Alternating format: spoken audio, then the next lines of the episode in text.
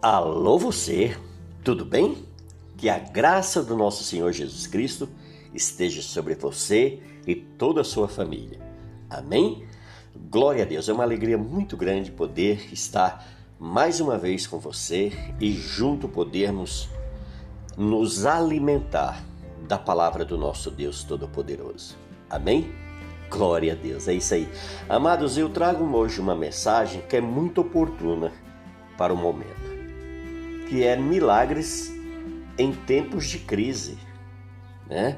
Nós estamos vendo aí uma grande crise mundial no mundo inteiro, né? E a gente sabe que por trás dessas crises tem muita coisa que parte o nosso coração, né? A gente vê muitas pessoas, principalmente os mais humildes, os mais os menos privilegiados, né? São os que mais sofrem no meio dessas crises.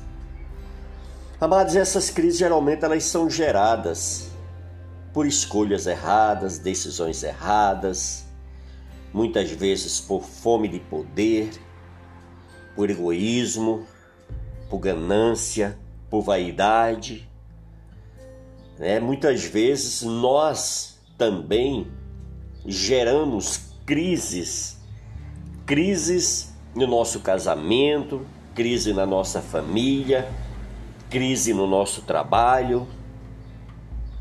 Por quê? Porque muitas vezes nós tomamos decisões erradas e fazemos também escolhas erradas. E nesse mundo globalizado que nós estamos vivendo, onde o avanço da tecnologia tem sido muito privilegiado pela grande maioria da população do mundo, a gente vê muitos valores, princípios sendo destruídos e vidas também sofrendo no meio de tudo isso. Amém? Por isso que o Senhor trouxe me entregou essa mensagem, essa revelação, para que eu pudesse estar compartilhando com a igreja do Senhor. Amém? Para que a gente venha vigiar, amados, em tempo e fora de tempo. Para que a gente não se deixe levar por toda essa pressão, opressão que cerca as nossas vidas todos os dias, essa cobrança, né? O tempo todo da gente estar sempre chegando à frente, sempre sendo melhor, né? levando vantagem aqui, ganhando ali. Então nós estamos sempre buscando isso, no meio disso as pessoas estão perdendo seus valores, seus princípios, seu caráter. Elas não se importam mais com esses valores que há anos e anos, décadas e décadas que a gente vem cuidando, né? Começou com os nossos antepassados. E quando nós perdemos esses valores, quando nós perdemos essas qualidades, o ser humano vai se diminuindo cada vez mais. E isso é muito triste, amados. É muito triste. E eu estou com um texto aqui muito oportuno, que foi um tempo que Israel passou uma crise tão grande, tão real, tão triste, que as pessoas chegavam a um ponto de, de comer seus próprios filhos por falta de alimento físico. Amados, a gente vê hoje, né? O mundo já está começando a passar uma crise de alimento físico em todos os sentidos. E a gente fica triste porque a gente vê que com isso, isso é o resultado do abandono do homem do seu Criador, do seu Deus. E aqui diz, olha, em 2 de Reis, capítulo 6, no versículo 24: Depois disso ajuntou Ben-Hadad, rei da Síria, todo o seu exército e subiu e sitiou a Samaria. Houve grande fome em Samaria. E eis que sitiaram a ponto de se vender a cabeça de um jumento por oitenta ciclos de prata. e um pouco de esterco de pombas por cinco ciclos de prata. Passando o rei de Israel pelo muro, gritou-lhe uma mulher: Acode-me, ó rei, meu senhor. E ele lhe disse: Se o senhor não te acode, de onde te acudirei eu? Da eira ou do largar? Perguntou-lhe o rei. Que tens? respondeu ela. Esta mulher me disse: Dá teu filho, para que hoje o comamos, e amanhã comeremos o meu. Cozemos, pois, o meu filho e comemos. Mas dizendo-lhe eu ao, ao outro dia: Dá o teu filho para que comamos, ela o escondeu. Tendo o rei ouvido a palavra da mulher, rasgou as suas vestes. Quando passava pelo muro, o povo olhou e viu que trazia pano de saco por dentro e sobre a pele. Viu, queridos, que coisa terrível? Viu que coisa triste são as crises? E para essas crises, geralmente, amados, nós dependemos exclusivamente, unicamente do nosso Criador, do nosso Deus. Amém? Que venha um milagre dele sobre a nossa nação, sobre o nosso estado, sobre o nosso município, sobre a nossa cidade. Que venha um milagre de Deus sobre o planeta, né? Amém? Mas o que é um milagre, pastor? O milagre é a intervenção divina alterando radicalmente o curso normal da mesma. Normalmente acontece mais em tempos de crise. E em meio às crises que Deus costuma manifestar seu, seu imenso poder. Ainda que muita gente não consiga acreditar. Amém? Veja bem, o rei da Síria, ele cercou Samaria, nós vimos aí no texto, não foi? E fechou todas as entradas da cidade. E ali ele fez o quê? Ele deixou as pessoas impossibilitadas de entrar e sair, e também transportes e trazer esse alimento até a cidade para o povo se alimentar. E a cidade estava em falência elevando consideravelmente a inflação. Nós vemos aí, ó, 2 de Reis 6, no versículo 25, se você puder analisar, olha, e houve grande fome em Samaria, eis que sitiaram a ponto de se render a cabeça de um, viu? Então vocês viram aí que a coisa estava terrível, né? A gente vê, por exemplo, essa situação que nós estamos vivendo aqui no, no Brasil e em todo o mundo, né? A pandemia do coronavírus a gente vê a quantidade de, de pessoas que, em vez de, de, de, de ajudar, elas querem se aproveitar desses momentos. E aí elevam os preços das coisas lá em cima. Né? Esses dias, uma máscara, um pedaço de pano para fazer uma máscara era consideravelmente baratíssimo. Agora não, agora virou uma coisa de luxo, né? E a mesma coisa em relação ao álcool. O álcool até outro dia vivia aí nas prateleiras dos supermercados a preços, né, baixos. Agora o álcool está um absurdo. Então, amados, são essas coisas que os brasileiros eu não consigo entender por que, que eles superfaturam as coisas. Porque o certo era quanto maior a demanda, menor deveria ser o valor desses produtos. Amém, amados? Veja bem, o rei de Israel, ele não assumiu o seu erro de estratégia. Ele não tinha o que fortalecido a cidade. E ele também não se preocupou em criar novos meios de provisão para né, para contra o possível cerco que viesse um dia acontecer que naquele tempo era assim, as, né, os inimigos vinham e cercavam e fechavam como estratégia para quê? Para que essas pessoas não se alimentassem e se tornassem presa fácil para serem destruídos.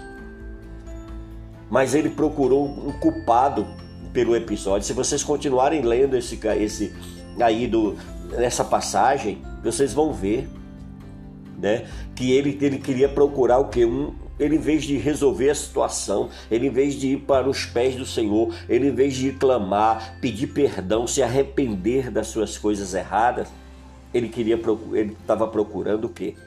Um bode expiatório. Este é o maior problema de muita gente, amado.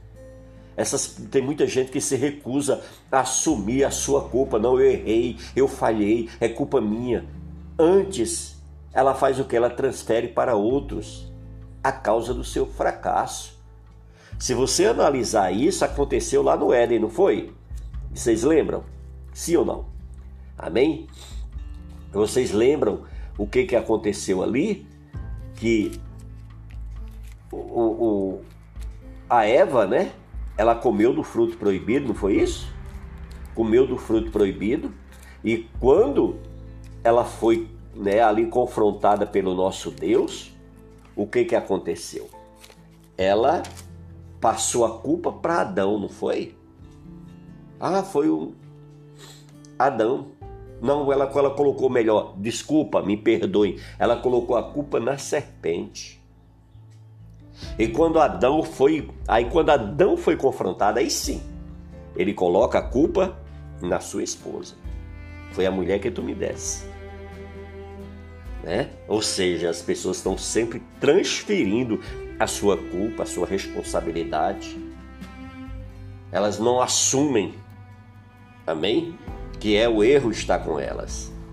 Veja o que é que Lamentações 3, né? vamos lá em, em Lamentações, para você ver Deus falando tremendamente aí no capítulo 3, Lamentações 3, no versículo 29, olha aí, ó. Põe a boca no pó, talvez ainda haja esperança. Viu? Era isso que o rei deveria ter feito, colocado a boca no pó.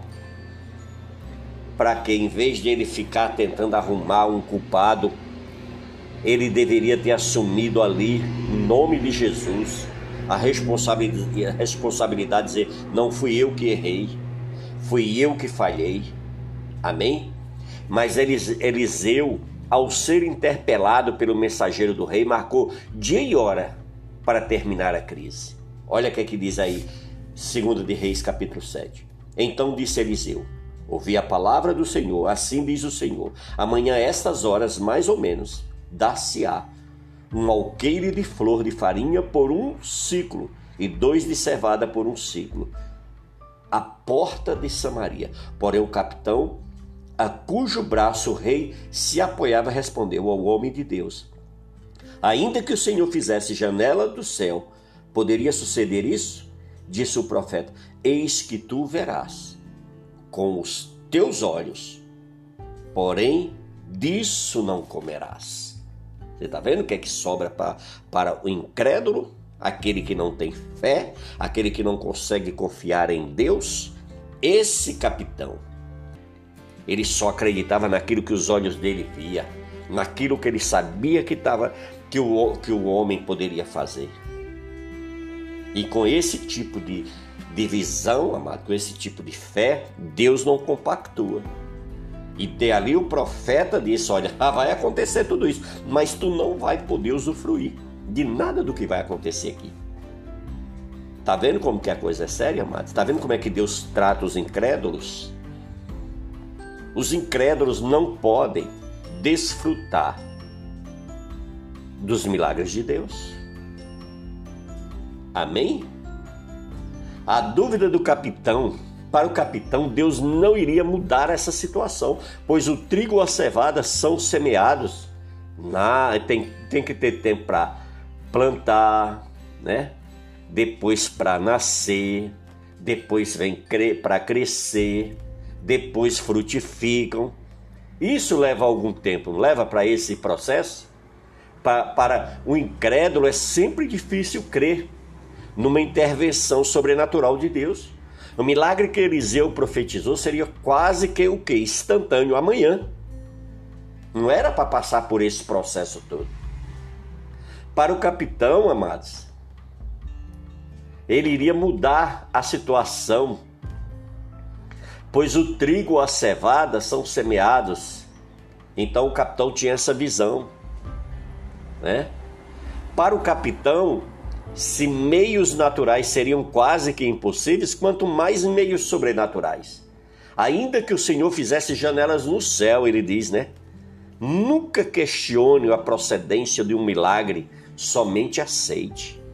Deus usou, amado, muitas situações para mudar a história do povo de Israel.